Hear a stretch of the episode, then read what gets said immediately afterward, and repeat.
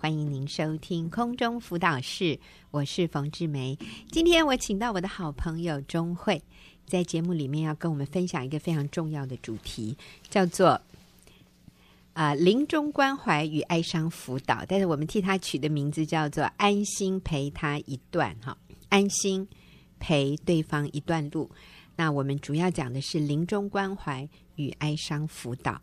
我请钟慧来讲这样的一个主题。啊、是因为呃，去年十二月我们办了一场非常大型的活动，叫做“馨香女人会”。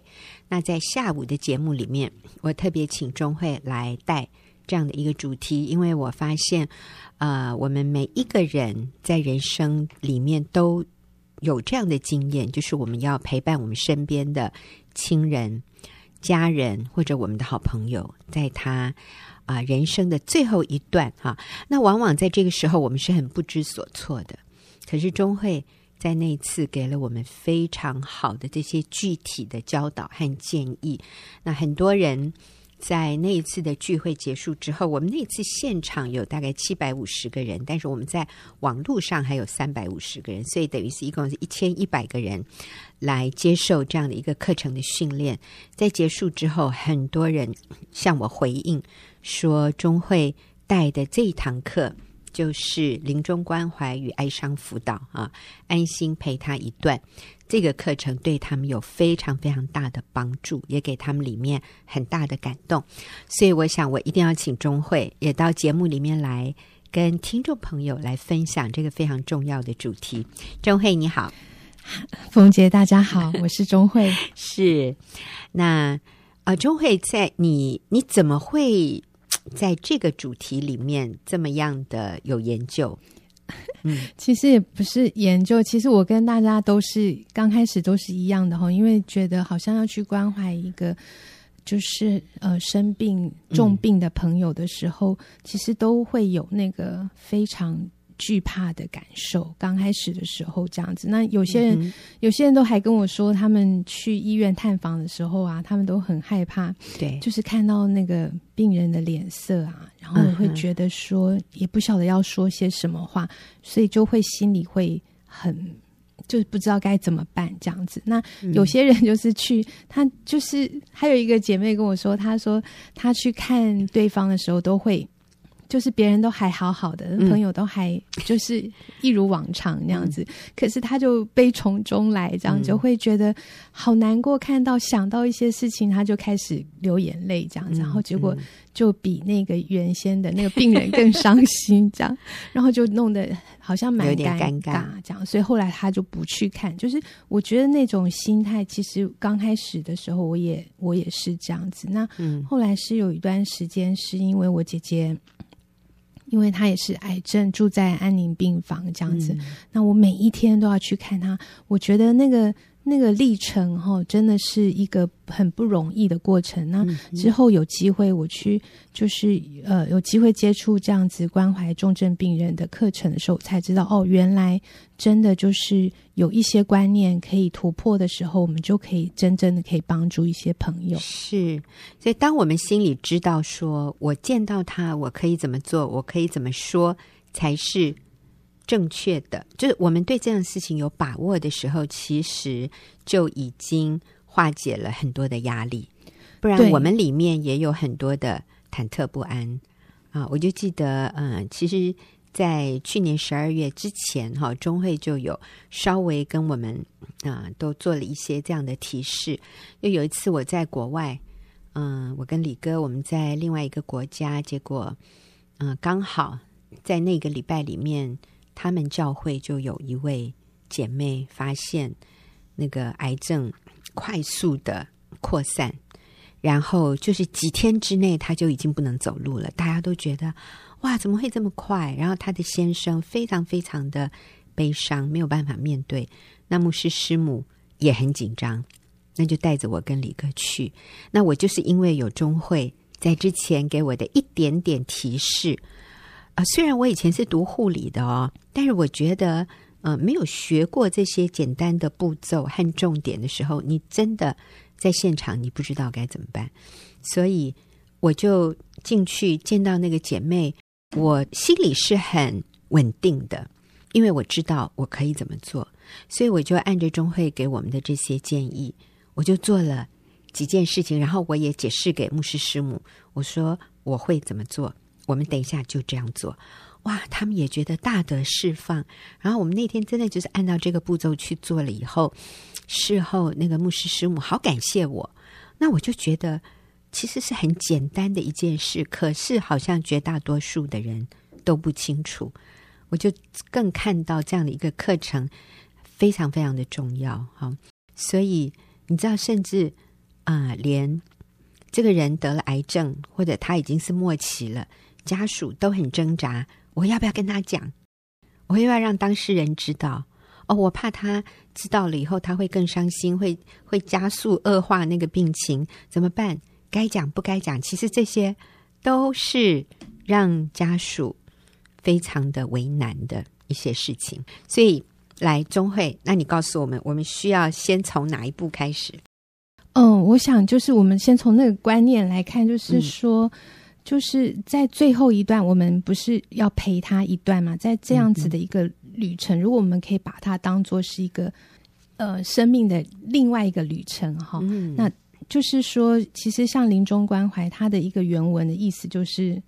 那个 hospice 哈、嗯，就是说它是一个驿站，嗯，就是好像是呃朝圣者或旅行者他们休息，然后他们要补足一个体力，在这一站的里面，然后他要放下一些不必要的行囊，嗯、然后或是他要带上重要的东西去另外一个一个路程的时候，这样子这样子的一个力。驿站，所以这样子的一个陪伴，就是好像你就是帮你的好朋友、亲人、家人有一个远行的预备，帮助他们在这个最后一程的当中，这样。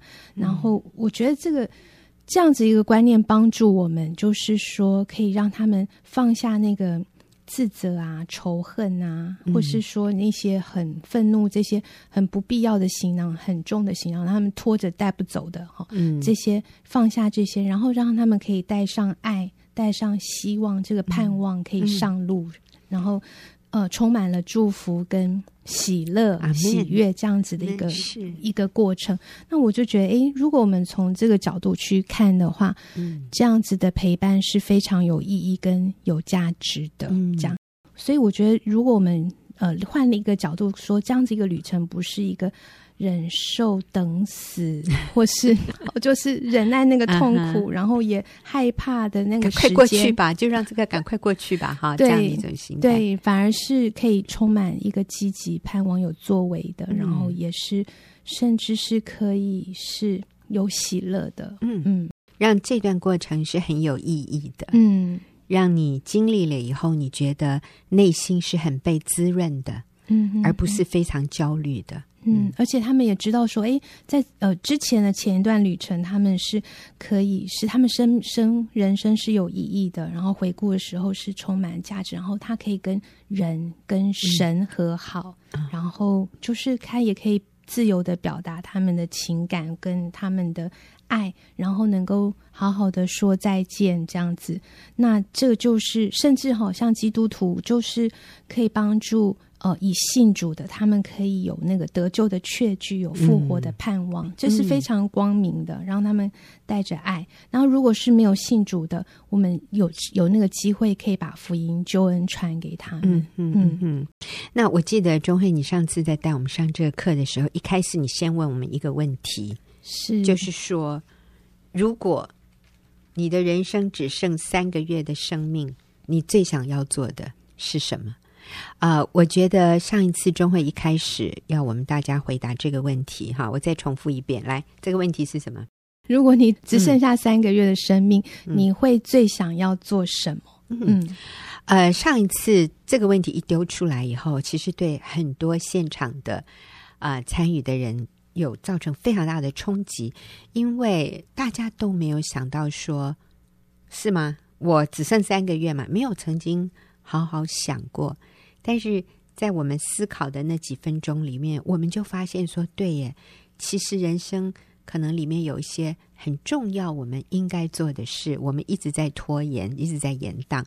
那这个是不好的，这个是我们需要马上立刻去做的。那我不知道钟慧，你的答案会是什么？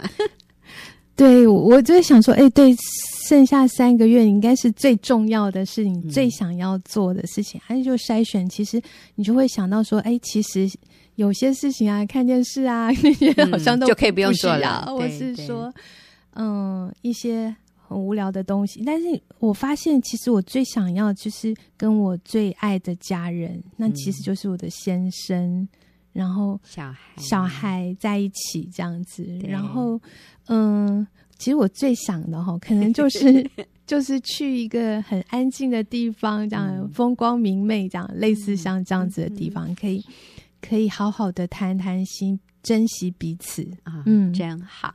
那呃，我也问我自己这个问题，我才突然想到说，哎，我真的应该去看看我的弟弟和我的弟媳妇啊。那其实他们从嗯大概七年前结婚到现在，我没有去看过他们。他们有来夏威夷跟我们家人团聚过一次，但是我都是比较被动的，我没有主动的说，哎，我要去。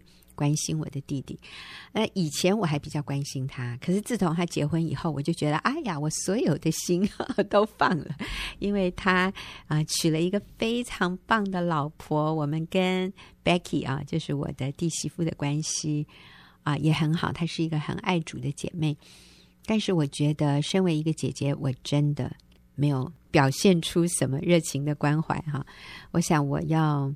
真的更多的跟他打电话，跟他 Skype，甚至找一个时间飞到美国东部啊，他们住在华府那里，去探望他们，花一点时间跟我这个很久我们很少联络、很少沟通的这个我非常爱的弟弟。你看，我觉得好矛盾哦。我觉得我很爱他，可是我的行为啊，我的表现上面，很可能让他觉得我是忘记他的。可是我都会觉得没有啊，我很爱你啊，所以我发现真的要去表达爱耶。嗯，那像我的呃先生孩子啊，我觉得平常我们的互动是很频繁的，但是对于我娘家的这个弟弟，我觉得我欠他一个一个亲自的拜访和真诚的表达关怀，所以这是一个很好的问题。谢谢钟慧问我们这些问题哈。所以我不知道听众朋友，如果是你，你的人生只剩下三个月，你觉得你最想做的是什么？这个可以让我们想一想，那你平常所做的事情是不是真的那么重要？嗯，这可以筛选出什么对你是最重要的 事，什么对你是最重要的人，嗯、你最想要做的，或是呃，你你想要对最爱的人说什么、做什么？嗯，嗯，或是你有什么遗憾？嗯嗯哼，对，所以所以我觉得这个就是，其实问这个问题是让我们去揣摩，如果你是一个临终的病人的时候，嗯、你你会有什么样的想法？这样也比较让我们可以去贴近这些人的心心态。那也我觉得每次想这个问题的时候，都会给有很大的回响，原因是因为。如果那件事情那么重要，为什么你不现在就去做？嗯嗯、对，我常常就说，哎，那为什么要等到三个月生病的时候你才要做？就是常常会有这样子的一个反省啦，也是我觉得这个问题很好，是帮助我们可以去面对死亡，也可以去贴近贴近这些就是重症病人的心这样子。那我觉得还有另外一个问题，就是说。当你接收到说你的生命好像只剩下几个月的时候，其实那个冲击是很大的。嗯，所以另外有一个衍生的问题就是说，如果你知道你的亲人生病，嗯，可能医生就说没有没有剩多久了这样子，嗯，那你要不要告诉他？嗯，对。那那天我们在那个新乡女人会的下半场的时候，有有做一个问呃，有一个调查这样子，我还蛮惊讶发现哈，就是。嗯几乎大半的人都说应该要告诉对方，嗯，嗯，嗯，因为那个理由是什么？嗯，那个理由就是说，诶，要让他知道有知的权利，而且让他有多一点时间可以预备他在这段旅程最后一段时间，他可以做他想要做的事情。这样子，如果他完全不知道，他就没有准备。其实我也看到那个有一些朋友，他们就是没有告诉亲人这样，然后结果可能他。到可能要临终，他都不知道他真的就要走了，这样子、嗯、就到后来就是蛮多的悔恨这样子。嗯、也有人说，不要让他知道。对、嗯、对，所以我们要问的一个问题是：如果是你呢？你希望别人告诉你吗？嗯、今天如果我的人生只剩下三个月，我希不希望别人告诉我？我希不希望医生对我诚实，或者我的家人对我诚实？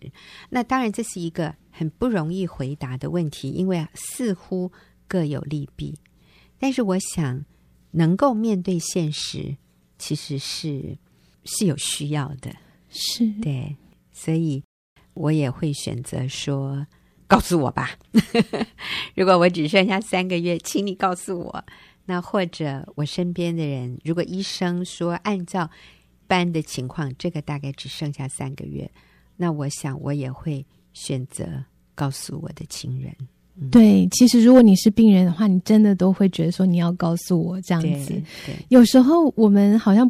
不敢告诉对方，是怕他承受不起，或是说，嗯嗯、诶，他会呃失去求生意志，让病情恶化啊，等等这样子。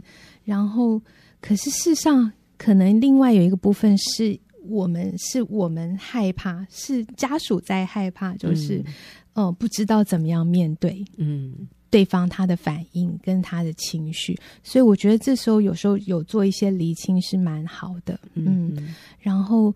我觉得那个心里面有预备、有预备、有调试，在能够哦，在对方在病人可以找到是那个活下去的意呃意义，然后他有一些呃，就是有一些先做一些准备，呃，嗯、知道他的那个情绪情况之下哈，再做再去跟他谈，告诉他这样子一个事实是真的是非常有必要的。嗯，所以当我们去面对一个临终的病人的时候，我们要有哪些心理准备？就是在我们告诉他他还剩多少时间之前，可能我们要了解一个嗯临终的病人，当他知道他还所剩时间不多的时候，呃，我们这个照顾他或者去看望他的人，我们需要能够知道说，哎，他知道自己临终的时候会有哪些反应？嗯，可能他的情绪哈，他会有什么样的转折？就是嗯、呃，根据。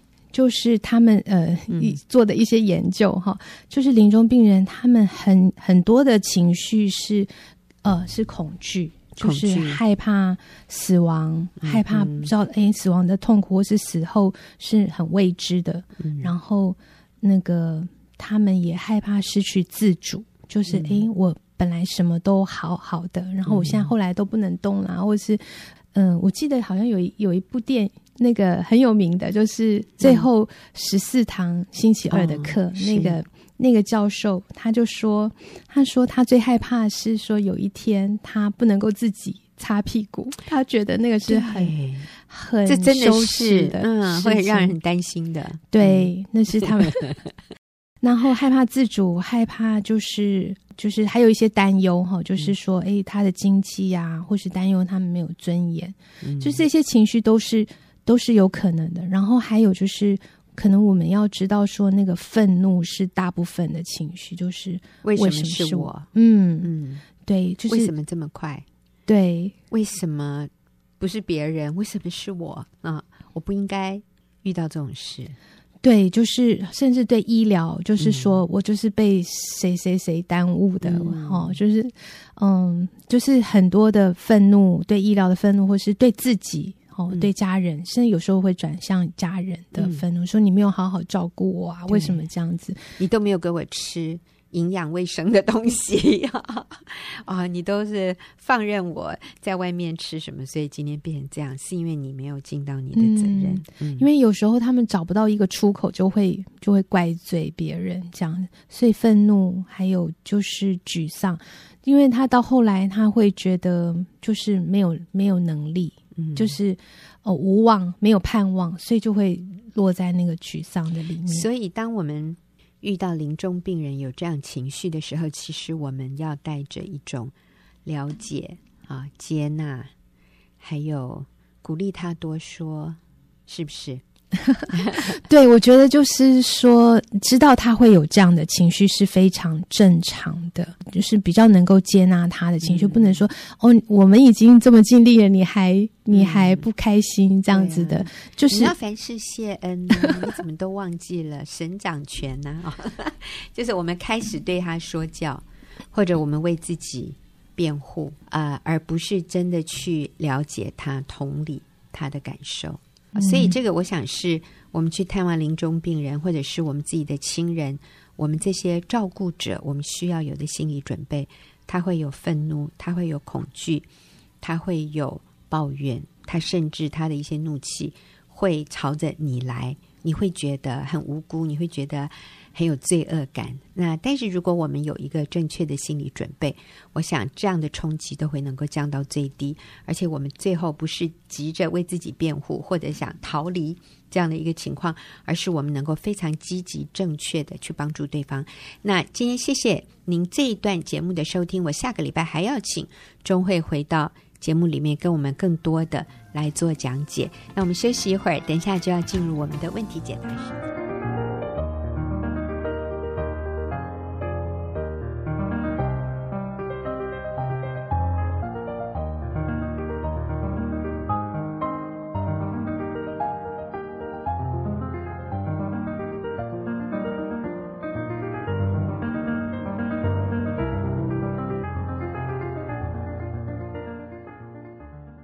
又到了我们问题解答的时间。那今天我请齐丽华姐妹跟我们一起来回答问题。嗯、那丽华，我们今天要回答的问题是什么？有一个呃姐妹问，她说：“先生工作常需出差，过去我也上班，独自一人带两个孩子，非常辛苦。但先生完全无视我的付出。最近辞去公务员的工作，他啦哈，他辞辞去公务员的工作，嗯、回家带孩子。嗯”对孩子充满了愧疚感，也对先生有许多的怨恨与不满。我该如何走出这种心情？好，所以这个姐妹她主要的嗯问题是在于她对先生有许多怨恨不满，嗯、还有对孩子充满愧疚感。对，所以这两个其实我觉得她已经做的很棒，她愿意辞掉工作回家。是，可是她回家了以后，她发现好像有一点来不及了。她对孩子很多的愧疚。嗯哼，可是呢，对于先生并不感激他辞掉工作回家的辛苦，他有很多怨恨与不满。嗯、那我觉得这个姐妹好棒，嗯、所以我要说，姐妹你好棒。对，你知道你这样的情况不好，嗯，所以你愿意走出这种心情。好，那丽华，你给他有什么样的建议？嗯，他这样的一个问题让我想到了一个笑话。哦，对对对，我曾经看过一个笑话，也是类似这样，就是呃，有一对夫妻，他们彼此都觉得对方很。很很舒服，自己比较辛苦。嗯、好，那所以那个太太就也是在家里带孩子的。嗯、那所以他就觉得说，我每天从早忙到晚，这么的辛劳，那好像太先生都没有看见。嗯，那先生呢也相对，他觉得他工作非常的忙碌，非常的在外面工作非常的有压力，你也都没有看到。嗯，所以后来他们就做了一个决定。他们决定身份交换，哦，就是我来当老婆，你来当丈夫啊，所以他们就跟上帝商量了，所以他们两个就劝局了啊。然后后来第一天，然后就开始了，丈夫开始了太太一天的生活，然后他就发现，哇，从早上起来就开始要早起。要弄早餐，然后孩子哭了，要赶快喂奶，然后喂完奶之后，然后要赶快给老公准备，老公要上班啊，给老公预备早餐，送老公上班。上班完了以后，还发现家里要开始要打扫了，嗯、然后呢，还要呃接听老师在学校孩子发生问题打电话来，然后还要处理一些问题，然后。快到十二点了，还要接孩子，嗯、然后回来还要给孩子弄饭吃，还要给孩子啊、呃、这个午饭午睡，然后马上自己休息到不一下，马上要准备弄晚饭了啊！对对，中间还要去买菜，这一天下来，所以他都没有休息，就觉得啊，原来我老婆这么的辛苦。老婆去当了丈夫，嗯、他进到办公室之后呢，嗯、就开始发现他的主管来找他了。然后呢，就对他这个月的业绩非常不满意，嗯、劈头把他骂了一顿。是，然后呢，骂完之后呢，他还真不知道客户要去哪边找。然后呢，他又开始联络客户，联络客户的时候又被客户很多很多的拒绝，一直吃闭门羹。嗯、后来他回到办公室之后，还有同事。为了要升迁的问题，跟他有很多的计较，勾心斗角，他还要应付公司的同事的这些事情，嗯、所以他也是焦头烂额，一天下来非常的疲惫。这时候太太也觉得，哇，原来丈夫的日子也没有比他好过到哪里，嗯、他要承受到非常大的压力。后来他们两个呃商量了一下，决定那个呃要换回来了，所以他们就决定去找上帝要换回来，然后他们就跟上帝讲说：“上帝啊，我们觉得我们还是当回来原来的角色好了，比较适应这样子。”后来丈夫那个上帝就跟他讲说：“不好意思啊，来不及了。”他们就很惊讶说：“为什么来不及了？”他说：“因为你先生怀孕了。”哇，这是笑话，还好是真的，对。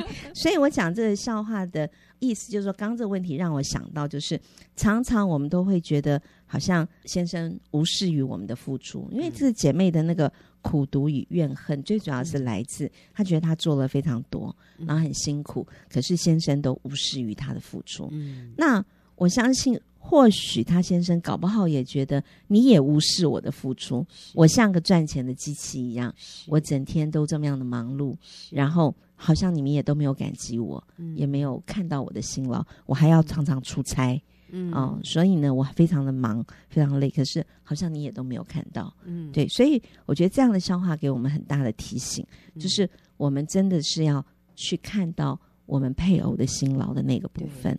那我也要说啊，其实要男人回家跟太太讲他在工作上的压力是不容易的。嗯，男人通常他解决压力的方法就是他去做别的事，比如说他去看电视，或他去打电动。他不想再讲一遍，因为他讲一遍，他好像要重新再活一遍今天那些压力和不愉快的事。嗯、这是男人的困难，嗯、这男人跟女人不一样的地方。但是女人如果她有不愉快，她就用讲的，她讲完以后她就好很多。嗯、可是男人不容易讲出来，嗯、他们做的方法，他们舒压的方法，就是他们去做一个完全不要动脑筋的，或者让他的脑筋现在完全是想。别的事情，嗯、就是从原来的那种困难里面、嗯、情况里面，他可以抽离。嗯，那个抽离对他来说就是一种放松。嗯，可是他比较不容易讲出来，是，所以要太太去了解先生的压力和不容易、嗯、那个困难哈，其实呃是比较不容易的，对对，因为男人比较难讲出来。对，所以真的是需要妻子愿意刻意的。去体谅丈夫的辛苦，嗯，所以如果当我们没有去体谅，然后就会有很多的苦毒跟怨恨。嗯，我觉得这个是是必然的。我自己以前也走过这样的路，对，你以前也是 呃，这个职业妇女中的职业妇女啊，对对，所以那个苦读会带来的就是会有抱怨。嗯，然后那个抱怨接着下来就会产生怨恨，嗯，然后怨恨之后就会轻看、鄙视我们的丈夫，啊、嗯，然后带来最后就是关系的毁坏，嗯，对。那我自己曾经也是啊、呃，走过这样子的一个一段路了，因为我自己以前是啊、呃、职业妇女，嗯、那那呃我呃同样我们都是双薪，嗯、那我要工作，我先生也要工作，但是呃女人毕竟。工作完了以后，我们回去，我们还是要照顾孩子，嗯，所以我还是要花很多的时间，嗯、呃，整理家务啊，嗯、然后照顾孩子。但是男人他们最重要的那个工作，哈最重要的角色好像就是工作，嗯，所以他工作结束之后回来就没有别的事情，嗯、就算他回家，他也不知道他自己该做什么，可能就在 那边休息了。嗯、那。何况那时候我我的问题发生是因为我现在还每天都有应酬啊，哦、所以我对我先生有非常非常多的苦毒。嗯哦，对还有还有，丽华你没讲，其实以前你赚钱也比你先生多一点，这样，嗯、所以要要鄙视丈夫那是很自然的事。对，所以我那时候就就有这样的步骤了：苦读、恼恨、抱怨、怨恨。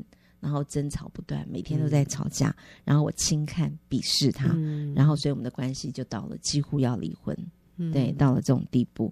然后后来我也是那时候就啊、呃、求助啊求助辅导专家冯姐，对，嗯、那时候啊那就参加了小组。那之后我才发现，其实我真的没有办法改变我的先生，嗯、即便我的先生，我看到他非常非常非常多的缺点，我总他在我眼里。全部都是缺点，一无是处啊！哦、在那个时候，对，在那个时候，那个时候，对。嗯、然后，所以呢，我就第做的第一件事情就是我去看我先生的优点。哦，对，所以我列出啊、呃，我先生的优点，然后他有非常多很多他的优点呢、那时候我以前在我看不见的时候，我一定要刻意的把它列下来，嗯、然后我才能知道原来我的丈夫他不是。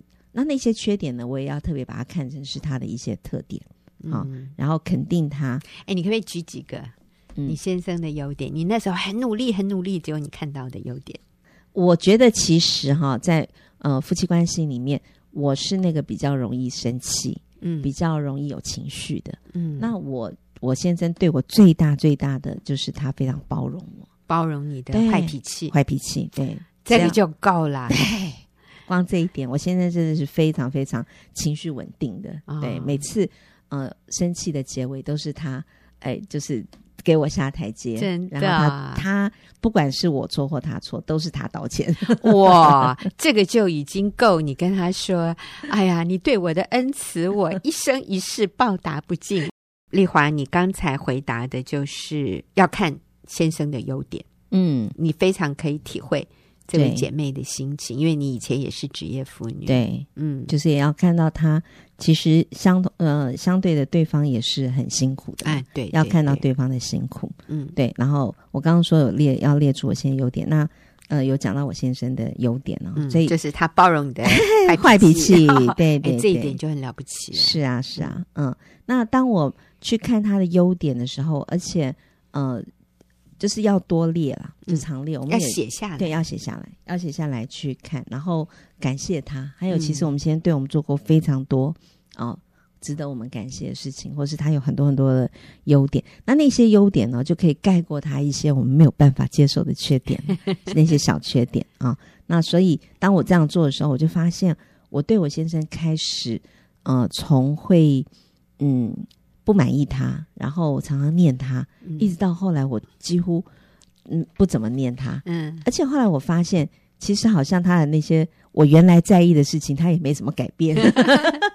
可是现在是怎么看他怎么可爱，对对对，所以其实是你改变了，嗯、你对他的眼光改变了，就是看他的眼光。但是我想另外一个角度，丽华，因为你后来也辞掉工作回家，嗯，你不像以前那么随时都在很高的压力之下，对，对，对，没错，你你没有那么赶，你没有那么累，嗯嗯，嗯。所以你也有多一点的时间来享受生活，是。那自然的你火气也不会那么大，对，没错。而且你孩子啊、呃，丽华有四个小孩，嗯，就算孩子出状况，你现在有时间，对，有心力，嗯，对，可以去处理孩子的问题。是啊，你你说你前两天花了两整天的时间在帮孩子 办理一些转学的，对啊，那是很需要时间的。那你要职业妇女，这个请假两天，对啊，她可能就压力非常非常大，因为她回去她还是要做她原来没做的那些事。那真的是。蜡烛不知道几头烧诶、欸，对两头烧还中间烧还隔断烧，嗯嗯嗯、那个非常非常的辛苦的。嗯、我就听到一些妈妈说，她送孩子去幼稚园，孩子在幼稚园里面哭，她在幼稚园外面哭，她说就是要崩溃了。是啊，所以她后来也是决定。辞掉工作啊，啊，尤其你婚姻还有一些状况的时候，对，那个真的没办法活下去，真的。所以当你辞掉工作，你回家以后，嗯，你就发现其实，哎，先生还是跟以前差不多，可是你现在包容度变大了很多了，对，你能够欣赏他的能力也大幅度的提升，所以就变成怎么看怎么可爱，对，嗯，对，所以这样就会呃不再抱怨了，嗯，然后我也开始。呃，敬重顺服他，因为我觉得男人最需要的就是那个尊重、嗯、敬重顺服。所以我常常以前都是，嗯，因为时间的压力的关系，嗯、我也会常常很多事情不跟我先生商量，就自己做主，甚至我会。我常常以前说的一句抱怨的话，就是我今天之所以会这么独立，完全是你造成的，意思就是你都不做，那我就来了 啊，所以我就呃自然而然就成了家里的那个一家之主，孩子都什么事情都问妈妈妈妈。嗯、对，后来我就养成了一个习惯，就是我定义让我先生那个一家之主的位分还给他。嗯，所以很多事情我都会说，那现在问爸爸，爸爸说了算。嗯、啊，那所以我先生也得到很多的。那个敬重是对，然后还有对他的顺服，我也、嗯、我做好我自己的角色。嗯，那我除了把家呃照顾孩子之外，然后我也呃他最喜欢的就是吃我做的饭，所以我就满足他。对，丽华，我觉得你真的是把拼业绩的那个冲冲力哈，现在拿来拼什么？拼做饭、拼厨艺啊！真的，我觉得你太伟大了。可是让你得到最真实的幸福。嗯、对，对我现在超喜欢点菜的，是的，我们也喜欢吃你做的东西。丽华哈，随便两手哈，嗯、那个桌上的小菜都非常可口，很容易下饭的。嗯，嗯，是。所以当我这样改变的时候，我就发现我们的关系就已经不一样了。嗯、那至于对孩子的亏欠，其实老实说，母亲比较容易对孩子有亏欠。父亲其实他们原来的那个角色就是工作，嗯、他如果工作不好的话，他会觉得对家有亏欠，因为他没有办法赚了足够的钱来供应家里。对，嗯、那可是当我辞掉工作之后，我就发现我可以好好的照顾孩子，那个愧疚感也慢慢过去了。嗯，对，嗯，就不再有那样愧疚感。所以，呃。不能改变别人，就只能改变自己。那嗯，所以我们昨天呢，欢度了我们二十五周年结婚纪念日。二十五周年，哎，你你很高的成就，你四个小孩，来说说看，他们几岁？呃呃，最大的已经大学毕业，在上班了，二十二。嗯，对，三，二十二，二十二。对然后呢，下一个，然后再来是大二，二十。对，然后再来是高二，哎，那这个就十八喽。十七，十七，对，再来一个是国二，就十四。你现在已经记不得他们几岁了？OK，对，十四、十七、二十、二十二，哇，真的是结婚二十五年，好有成就。对对，其实我们啊，天天都在过周年庆了，那只是昨天，对，昨天是。我昨天早上我才跟我先生讲说，哎，今天我们结婚纪念日，两个都忘了。后来我们就说好，那我先生就说，那今天不用做饭了，我们今天出去吃啊。然后，而且我先生很可爱，我跟他讲完了之后，他就进了公司之后，他就发了一封 email 给我，就我居然都没有看到，不知道为什么整个 email 都没有寄来，你知道吗？那他回家以后，我现在就觉得很纳闷，他还很蛮耐得住性子的，你都没有反应。对对，他说我怎么都没有反应，他说他以为我会收到这。封信很感动，然后他一进门我就抱着他亲，结果怎么都没有，没就一问之下，原来都没有收到，好失望。对，okay, 后来他写给你什么？对，他写给我的是哈，他说：“哎，第二老婆，今天是我们结婚二十五周年纪念日，写些感谢发自内心。嗯、首先谢谢一路走来始终支持我、照顾我，没有后顾之忧的努力工作。”好，那另外感谢帮我生了四个可爱的孩子，嗯、带给呃带给我正面向前的动力，嗯、勇往直前。再来是，我觉得这句最最好。他说：“再来是你的大大改变，哦、深深影响了我的更大的改邪归正。”是，对。然后呃，让我们家在基督影响下，大大受主光照。变得和太阳一样发亮，我觉得很可爱。对，他说也特别谢谢你真心诚意的善待我的双亲，嗯、让他们嗯、呃、很快乐。嗯、呃，接下来我会一直的感谢你到烦，一直你到烦，然后一直爱你到老，然后执行对你的盟约，在婚姻里完全的殉道。